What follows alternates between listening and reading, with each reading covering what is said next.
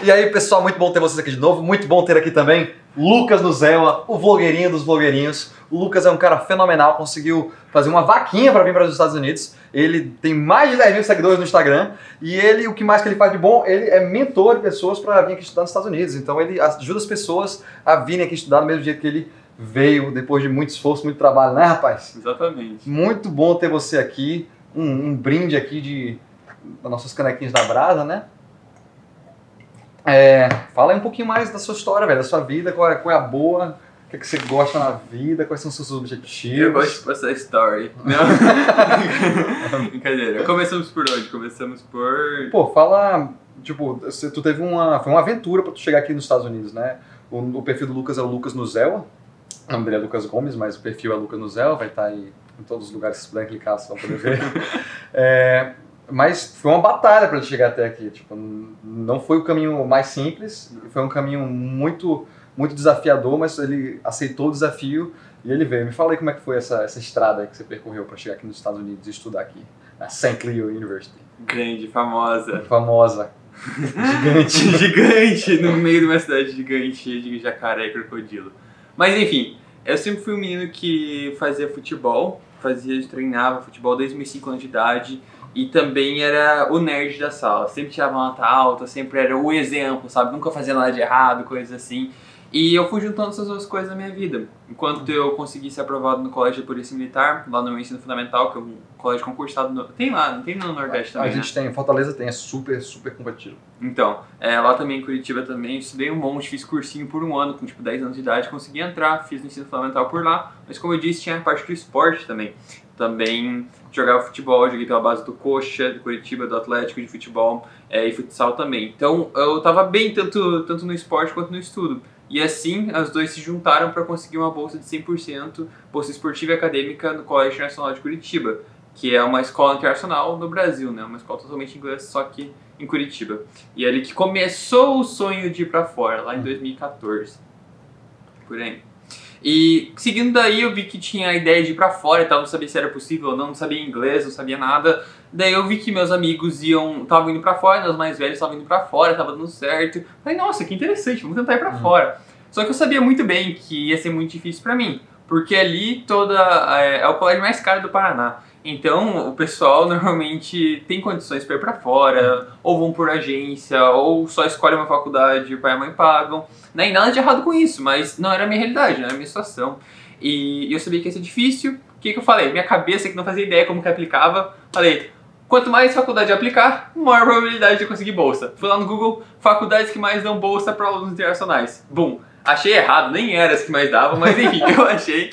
E aí, em uma delas estava. Louis University, a que eu tô hoje em dia, mas eu apliquei para um monte de universidades, fui aprovado em 14 delas. E, e mesmo com várias bolsas e tal, algumas bolsas eu consegui, eu tinha notas boas, como eu tinha dito anteriormente. E aí, falei, não, carta de, carta de aceitação na mão, felizão. Só que, cara, ainda faltava muita grana para me bancar aqui fora, né? Até porque eu tinha a bolsa em cima da tuition, da anuidade. Só que tem que comer, né? Tem que Tem viver comer, aqui fora. E eu como bastante, É. tá ligado? tipo, poxa. É, então eu precisava, tinha muita. Tinha, tinha que investir muita grana nisso. É uma grana que eu não tinha, meus pais não tinham. E eles estavam acostumados a não bancar meus estudos desde o ensino fundamental, que eu entrei em colégio público, daí bolsa 100%. E eles não estavam esperando por isso. E aí eu falei, cara, não vou desistir fácil. E surgiu a ideia da vaquinha. Falei, "Hum, bora, por que não tentar fazer uma vaquinha e tal? Nem sei de onde eu tirei a coragem de fazer. Cara de pau, mesmo. Mas achei interessante, falei, bora fazer. Né, eu já tinha tipo uma faminha na escola, porque a gente tinha ganhado o campeonato de futebol pela primeira vez na história da escola e tal. Então, tipo, a galera me conhecia por lá. é, e eu também estava cercado por pessoas que tinham uma condição financeira muito boa. Fui falar com o marketing da escola, né, da escola internacional, para conversar com eles. Eu falei, ah, tenho essa ideia e tal, será que, né, será que vai dar certo? Aí eles falaram, pô, bora tentar, né? A gente tem alguns contatos aqui, é bom para a escola, é marketing para a escola, vamos tentar. Dia seguinte, o cara me liga falando, o SBT vai estar aqui semana que vem pra te entrevistar. No SBT. Falei, Do nada. meu Deus. Porque no Brasil, principalmente lá em 2017, não era tão normal alguém ser aceito em 14 universidades americanas. Mesmo que não fosse Harvard, né? A faculdade nenhuma grande, mas tipo, era uma coisa diferente. né? Uau, é. Bolsista que foi aceito em 14 universidades. Esse que era o título. Eu falava, nossa, que legal. Na menor cidade do Paraná, não sei o quê. É, mas, tipo, minha vida toda era em Curitiba. Mas, enfim, isso deu uma mídia legal. Eu comecei a compartilhar coisas nos meus stories. Aí que eu comecei a postar coisas no Instagram e tal, mas pouquinho, não fazia ideia do que eu tava fazendo. Mas eu lancei a vaquinha, lancei no site, bonitinho, contei os valores, contei tudo, contatei algumas pessoas, sentei e conversei com alguns empresários, empreendedores, que eram pais de amigos meus. E aí, o dia que saiu a matéria no, no jornal, eu soltei minha vaquinha, cara. E aí eu falei, cara, bora tentar, bora ver. Eu tava pensando, vou arrecadar o quê? Uns quinhentão, algo assim, né? aí, juro pra você, eu não fazia ideia do que eu ia fazer. 500 real, hein? 500 real. aí pensei, beleza. Daí eu falei, cara, vou postar aqui um story, né, sobre isso, com a minha historinha e tal. É, uns dois, três stories só. E vou pedir pra alguns 10 amigos mais próximos meus pra repostar. Cara, deu uma hora depois do meu post, tinha 100 pessoas que tinham me repostado. Eu clicava assim, eu Nossa, o passava pessoal nos comprou a stories. ideia demais, assim. Eu passava os Nossa. stories e era eu, era eu no lugar todo, subindo seguidor, subindo seguidor e tal. Eu tinha tipo 300 seguidores na época, eu subi pra 800 assim no primeiro dia, daí apareceu na TV. Nossa. Nossa, Então você já teve menos de mil seguidores em algum dia na sua vida. Achei que você já tinha nascido já com uns 2 a 3 mil, assim. Aí. Aí eu. Aí começou a dar certo, tá ligado? Daí eu já tinha conversado com uma empreendedora. É, não sei se você conhece a Ouro Fino, a água Ouro Fino. Enfim, uma Hum, marca bem, não. bem famosa em Curitiba de água. Hum. Fala uma marca de água que tem, sabe? Sabe da IA. Enfim, não tem ela em Curitiba. Tipo, a maior marca de Curitiba é tipo Ouro Fino. E a, a dona da empresa era mãe de uma amiga minha. Daí ela falou que ia investir 5 mil reais no começo. Então, tipo, o pessoal que ia pro site da vaquinha já via que tinha 5 mil e pouquinho, porque outras pessoas tinham doado. Uhum. Então o pessoal olhava e falava, ah, Nossa, esse negócio é real, vai dar certo. vai dar certo. Falava com o pai, falava com a mãe, mãe, pai, vamos ajudar esse menino aqui, pô, eu vejo ele na escola, vamos ajudar e tal. Aí eu comecei a ter reuniões com pessoas, com pais de amigos meus, e até que saiu na Gazeta do Povo, que é o maior jornal, jornal lá de Curitiba, e saiu no jornal, saiu no, no site, e no Facebook teve tipo 5 mil likes no Facebook, assim, o post Nossa. centenas de compartilhamentos. Daí, cara, começou a explodir, explodir, explodir. Falei, pô, fechou, né? Em menos de dois meses eu tinha arrecadado mais de 80 mil reais Nossa. E o sonho de estudar fora Eu tinha sei. sido concretizado. Nossa, que doideira. Deve ter sido muito massa pra você o momento que você percebeu que, tipo, aquilo ali era uma coisa que você queria, era só, era um objetivo, era uma meta, mas caindo distante ali. Um dia você chegou, de- lógico, depois de muito esforço, depois de Uhum. muito correr atrás, mas, nossa, eu realmente vou, né? Que doideira, né? Pô, fenomenal, fenomenal. Eu acho que aí foi um momento também que você acabou que descobriu o valor da, da internet, né? Foi escalável a internet, né? Muito doido, muito legal. E aí você chegou aqui e decidiu dar continuidade à sua marca pessoal, já que você já tinha dado uma atração, né, com, com a- a- o jornal, com a Gazeta do Povo. E aí, como é que foi essa, essa, essa pegada sua de você sair do, do, do vaqueiro, né, do da vaquinha, para virar o influencer, virar o, mentor Lucas Nuzella? Como é que foi essa, esse processo? É, eu cheguei aqui com a, com a ideia de que a missão não estava nem um pouco feita, sabe? Tipo, Uhum. o trabalho não estava nem um pouco pronto, porque até que meu slogan da vaquinha era me ajuda a bancar o primeiro ano e o resto eu me viro. Bem besta, não fazia ideia como fazer dinheiro, nunca tinha trabalhado na vida, não tinha, fazia dinheiro em O trabalho dólar. era futebol. Era futebol e acabou, era isso.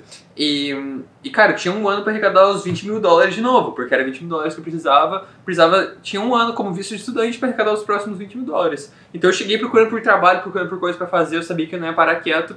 Mas enquanto isso, eu também descobri que tinha muita gente querendo saber como é que eu tava. Porque teve gente que investiu em mim, teve gente que pagou, pagou, né? é, doou pra mim. é, e queria saber como é que estavam as coisas. E outras pessoas que chegaram por causa das mídias, chegaram, Lucas, como é que tá aí e tal. Daí eu comecei a filmar, comecei a filmar, fazer as coisas.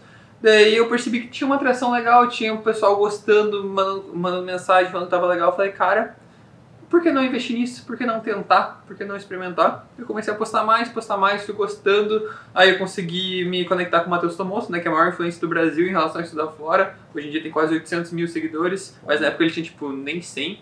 Aí a gente conversou um pouco, ele me chamou para trabalhar com ele. Aí isso já me deu mais ânimo ainda e comecei a fazer, produzir mais conteúdo, mais conteúdo. Fiz 100 dias de total produtividade, onde eu postei todo santo dia por 100 dias. E aí eu aprendi, né? Tem a curva de aprendizado no Instagram, né? Daí, cara, eu comecei a aprender, editar, fazia, fazia, entendia o público. Daí foi um período muito grande de aprendizado e, e que, eu comecei, que eu consegui crescer, né? Até lá meus 3, 4, 5 mil seguidores até a metade do ano passado. E isso que, Que cresceu que assim, né? cresceu. Me fala sobre esses 100 dias de produtividade aí, velho. Como foi essa experiência e o que, que você levava como tipo, seus core values? Quais eram os seus objetivos principais ali dentro desses 100 dias de produtividade que você, você inventou de fazer. Ele fez até uma campanha também na época, né? Fez, falou com todos os seguidores pessoal, vocês vão me acompanhar aqui agora, fazendo 100 dias de produtividade, pá, pá, pá, não vou parar para trabalhar todos os dias 100% tal. Me fala aí como é que foi essa experiência dos 100 dias de produtividade. Surgiu meio que do nada, não vou mentir. É, eu estava no meu segundo semestre, né? Dois semestres, um ano, onde eu tinha um ano para conseguir dinheiro. Eu estava no meu segundo semestre e não estava chegando lá para conseguir o dinheiro que eu precisava. Então, tipo, eu estava começando a ficar preocupado e, e eu via a vida que meus amigos na, na faculdade levavam e eu falava que, tipo, não era muito pra mim, sabe? Tipo, uhum. saía, mas, tipo, era rolezinho, assim, pequeno da faculdade, ou, sei lá, na casa de um, e assistia um filme. E eram coisas que são legais, são legais, mas eu falei, cara, eu lutei tudo isso para chegar até aqui, pra ter essa realidade. Eu vou te falar um pouco que eu, eu me, identifiquei um pouco com isso também. Uhum. Quando eu cheguei aqui nos Estados Unidos, né, na primeira universidade que eu tava, FIU, boa universidade também, mas eu senti que muitos alunos, tipo... Até na hora de se divertir, até na hora do entretenimento, tipo, as pessoas iam, saíam, faziam tal, mas não era aquela coisa assim, tipo, vamos sair, vamos nos divertir mesmo, assim, vamos ter momentos memoráveis. É coisa, ah, sair, você sair, fazer aquela coisa. Ah, tá, não, era, não era nada assim que ia ficar na sua memória, tá ligado? Eram coisas simples, era muito superficial, assim, as conexões com as pessoas eram muito superficiais, né? É, não sei exatamente qual era a razão disso, mas foi um, uma das coisas que me fez transferir de faculdade depois. E eu me identifico muito com isso que você, você, falou, né? Tipo, acho que a gente é a média das pessoas que, com quem a gente uhum. anda, com quem a gente passa mais tempo. E aí foi uma das razões que eu fui inventar de mudar de faculdade também. Foi por causa disso. Assim, te interrompi, continue. Hum. Concordo, concordo. Eu sentia que as pessoas tipo, não tinham tantos objetivos, as ambições são grandes, eu sabia que eu tinha uma coisa muito grande para fazer. Aí eu sentei e olhei meu calendário, né? Fazia nem um mês que eu tinha chegado no fazia um mês e pouco que eu tinha chegado no meu segundo semestre, comecinho do ano, é de 2019. Aí eu falei, Cara, eu olhei ali faltava 102 dias pra eu, pra eu voltar pro Brasil. Falei, nossa, só falta isso, sabe? Pra eu voltar já de volta e até quanto que eu vou ter feito? Será que vale a pena? Será que eu tenho que voltar pro Brasil e ficar no Brasil e acabou? Será que isso tudo que eu fiz não. não... Foi pra é. isso. Entendeu? Aí eu falei, cara, quer saber? Fazem 100 dias, eu sou sempre louco por essas coisas, meta e não sei o quê. Falei, e se eu fizer 100 dias toda a produtividade? Por Doideira. que não? Doideira. Por que não? Peguei a câmera ali, juro pra você, peguei meu celular aqui, botei ali na câmera, botei um tripézinho muito ah, mal feito. Foi na hora, foi, na, ah, foi uma decisão assim, tipo. Na hora, cara, eu não sei como, tipo, hoje em dia eu não sei como que eu fiz isso, sabe? Daí eu coloquei a camisa da faculdade, coloquei a bandeira do Brasil atrás, pendurei assim, que meu, meu roommate tava, não tava no quarto, botei ali, falei. Fala aí galera, tudo bem com vocês? Então, eu vou começar aqui uma coisa que eu não faço ideia o que, que é, não sei se vai dar certo ou não, mas eu vou começar aqui os 100 dias de total produtividade, não, não vou fazer nada a não ser malhar, ler, estudar, trabalhar, comer e dormir, algo assim, falei. E bora tentar e vamos que vamos. Aí deu um alvoroço, juro pra você. Chegou, porque na época a galera me conhecia assim, como super produtivo, fazendo as coisas, proativo. Era mais um menino, mais um menino que estudava fora e era isso. Uhum. Mas, cara, chegou a galera pra mim assim, galera que não falava antes, assim, falava, Lucas, você tá doido, você tá bem, cara? Você tá bem. Eu sei que você já fez algumas coisas, tipo, nada a ver na minha cabeça. Minhas ex chegaram pra mim e falaram. eu sei que você nunca Eu sei que Para você. Para internet já... agora, hein? eu sei que você já fez coisa que não tava muito certo. Mas isso aí é loucura? Isso aí é loucura. Da onde? Tem que estar tá bem. Daí a minha resposta sempre era que hum, se eu voltar pro Brasil e ficar no Brasil, eu vou me arrepender de não ter, não ter, feito tudo que eu poderia ter feito aqui nos Estados Unidos. Que é uma ótima resposta, velho. Tipo, é, inclusive quando você fala de 100 dias de produtividade, não, não é uma, uma ação que eu particularmente faria e gosto. Eu sou uma pessoa relativamente produtiva, né? Tento manter uma rotina e tal. Mas eu acho que eu entraria em colapso se eu entrar 100% nesse jeito. Porque eu sou uma pessoa muito social, se eu ficar só naquilo, naquilo, naquilo, naquilo, eu ia ficar doido. Mas, na sua situação, eu acho perfeitamente justificável, que era um, era um, um plano emergencial, né? Aquela coisa tipo, pô, tenho, tenho que fazer é, agora ou nunca. Vamos que vamos e vamos nessa. Então, eu acho que para você funcionou muito bem no modelo que você fez, na hora que você fez, apesar de ter sido uma decisão na hora do, do sentimento, da emoção do vamos, tipo, eu acho que super funcionou. E não é à toa que você ainda está aqui. Estamos aí. Ainda está aqui e vai terminar a faculdade aqui. Vamos terminar. É. Então, cara, é, começou assim, eu juro pra vocês que eu, que eu hoje em dia eu tento documentar mais as coisas, escrever mais, me gravar mais, pra eu saber o que eu, tá, o que eu tô pensando no momento hoje, porque, cara, eu daria qualquer coisa pra ver naquele dia o que, que passou pela minha cabeça, sabe? Tipo, uhum. se eu uhum. tivesse escrito alguma coisa, se eu tivesse, sei lá, filmado mais, não só, tipo, esse videozinho que eu tenho até hoje, uhum. mas escrito e, e pensar o que, que tá passando na minha cabeça, sabe? Mas eu acredito que seja a ideia de, cara, eu quero algo maior pra mim, sabe? Eu quero algo diferente E eu não sabia exatamente o que era, tava super perdido, mas eu comecei e foi, foi muito legal. Nossa, muito divertido, muito legal, muito legal. E muito trabalho duro também, né? 100 dias de total produtividade, né? Eu lembro que você falou que você não saía, você ficava, você ficava direto no seu quarto, ou não? Você ia pra, pra... Normalmente só ficava no meu quarto, mas a coisa que mais pesou pra mim foi o futebol. Porque eu sempre joguei bola, sempre assisti futebol, Uhum. larguei tudo. Largou tudo. Porque, tipo, você assiste um jogo de futebol, duas horas e pouco. Você assiste muito comentários, putz, você dava umas três horas do seu dia, entendeu? Jogar bola todo dia, putz, dava tempo. E obviamente que é uma coisa legal, não culpando quem faz isso, conheço um monte de gente que faz, mas pra mim, na minha situação, situação. não é minha prioridade. Aí tu teve que abrir mão. E aí, aos poucos, você vai criando espaço pra colocar isso de volta hoje já né? Claro, no seu claro. dia a dia. Tem uma frase, acho que você me passou esse post do, do Gary Vee que ele falou. É, Sonhos. é, se você quer ser. Se você quer estar entre o top 1%, você tem que fazer mais do que o 99% faz, né? Exatamente. Então, é muito doido isso, é muito doido. E aí você depois, com essa aventura toda, assim, de produtividade, você acabou que fez sua própria mentoria, lançou sua própria mentoria, né? Escreveu um livro também, foi best-seller da Amazon. Me fala um pouco aí dessa sua história de você como mentor, tanto mentor Lucas Nuzela como mentor, quanto você trabalhando na Universidade de Intercâmbio, lá para Matheus Automoto. Tipo, o que é que, o que é que você aprendeu disso e como foi essa experiência?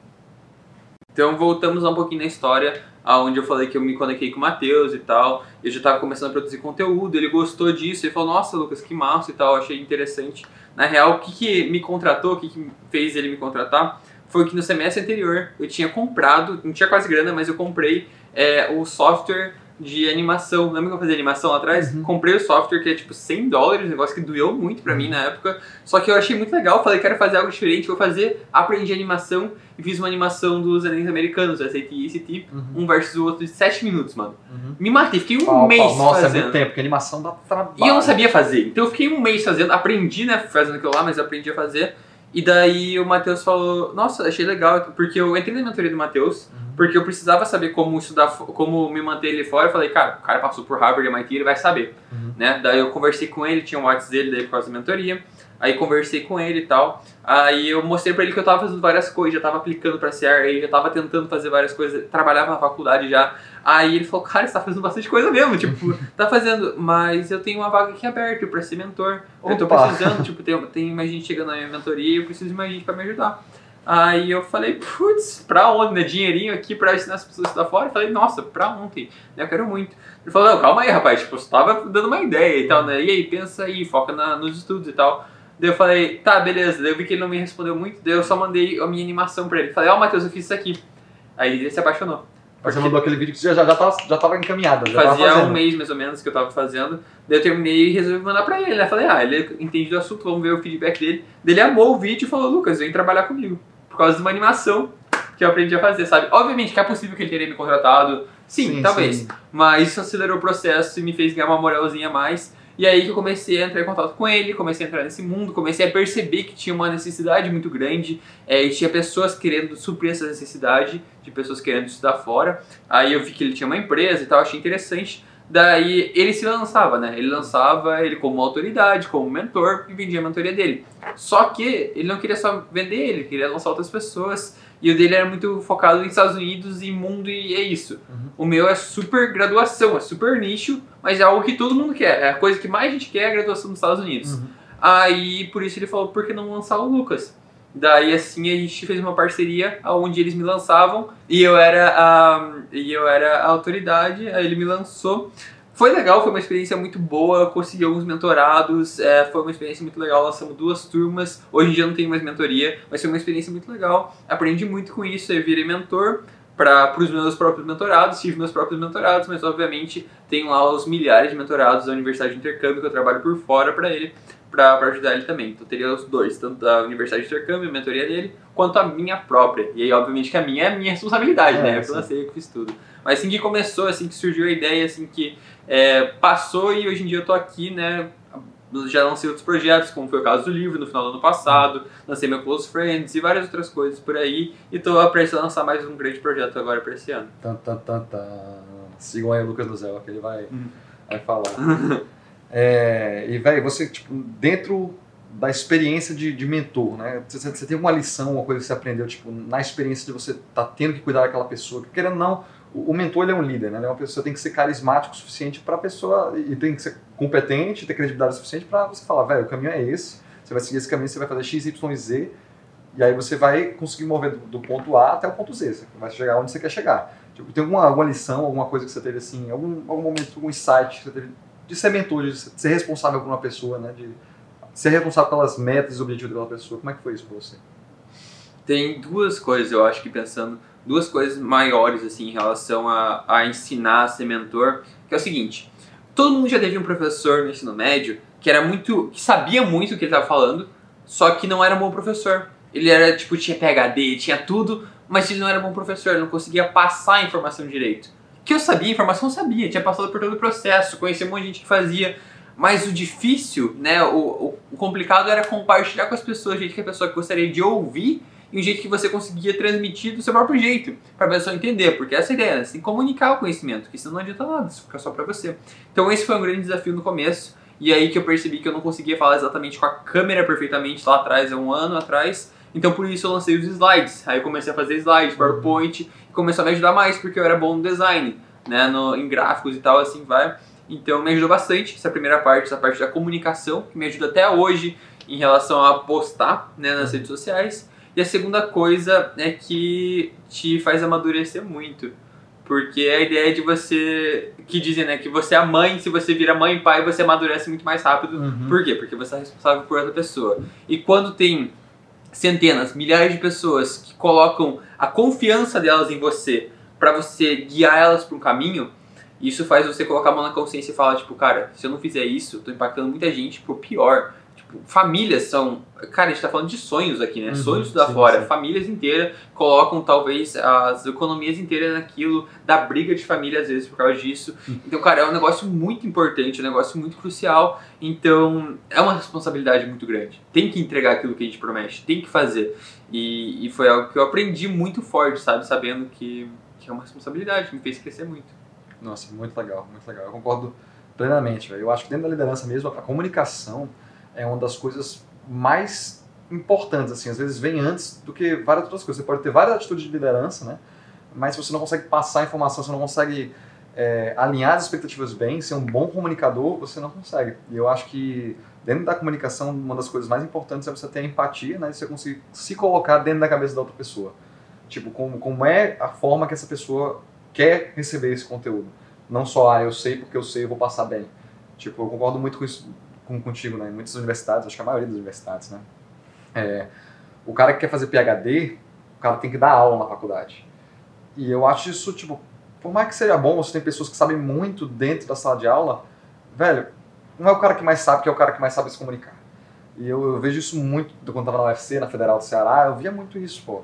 Todo respeito aos professores da Federal do Ceará. Tipo, não era sempre que o professor estava lá, ele era um bom comunicador. O cara queria fazer o PhD dele, queria, queria fazer a pesquisa dele, ele estava dando aula de, de obrigação. Tipo, de repente, sei lá, até governo federal, você escutar aí, pensar nisso aí, pensar, você tira essa ideia aqui dessa, desse podcast aqui, você tira essa ideia. De repente, um caminho melhor seria os professores serem como se fossem assistentes de pedagogos, não são pessoas que são formadas em pedagogia, formadas em comunicação, formadas em ensinar, sabem como é que se faz para as pessoas entenderem, como são os processos cognitivos para a pessoa memorizar e aprender. Essa pessoa vai dar aula, o professor ele vai ser só um assistente que vai, ó, o conteúdo é esse aqui, vai garantir que o conteúdo está correto e que a informação é aquela. O professor, o, o, o PhD, ele seria como um, um, um papel suplementar, né, ao pedagogo, que seria a pessoa que iria realmente passar a informação. Eu penso dessa forma, particularmente.